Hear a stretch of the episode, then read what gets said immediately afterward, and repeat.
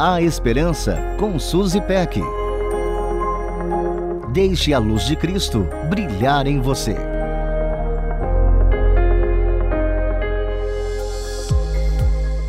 Ah, o silêncio, que sujeito mais interessante. Ele pode causar estranheza ou aconchego, denunciar intimidade ou distância, aquietar ou incomodar. Particularmente, você já sabe, eu gosto muito do silêncio. Quer dizer, na maioria das vezes. Penso numa linda manhã ensolarada, com céu azulado, a temperatura amena e o doce som do silêncio como grande protagonista do dia. Se fosse resumir esse momento em uma palavra, diria sublime.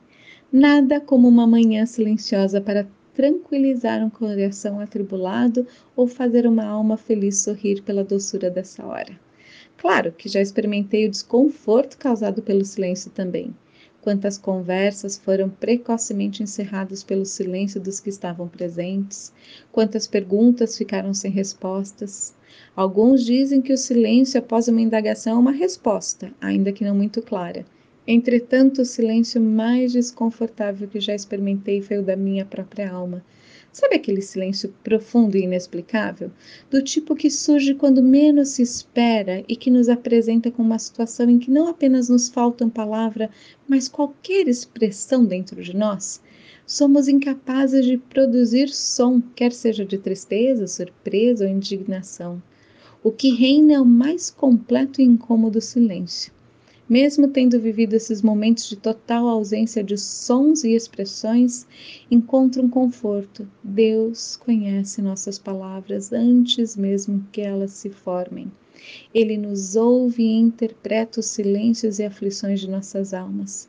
Podemos nos sentar diante de Deus e encontrar descanso.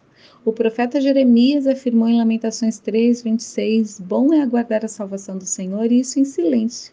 Jesus nos faz um lindo convite em Mateus 11, 28 ao dizer: Vinde a mim, todos os que estáis cansados e sobrecarregados, e eu vos aliviarei. Mesmo que as palavras nos faltem, não há estranheza e nem distância quando estamos na presença do Senhor, porque Ele nos conhece e ouve até mesmo que não dizemos. Como é bom saber que, mesmo quando os sons nos faltam, o nosso Deus nos auxilia.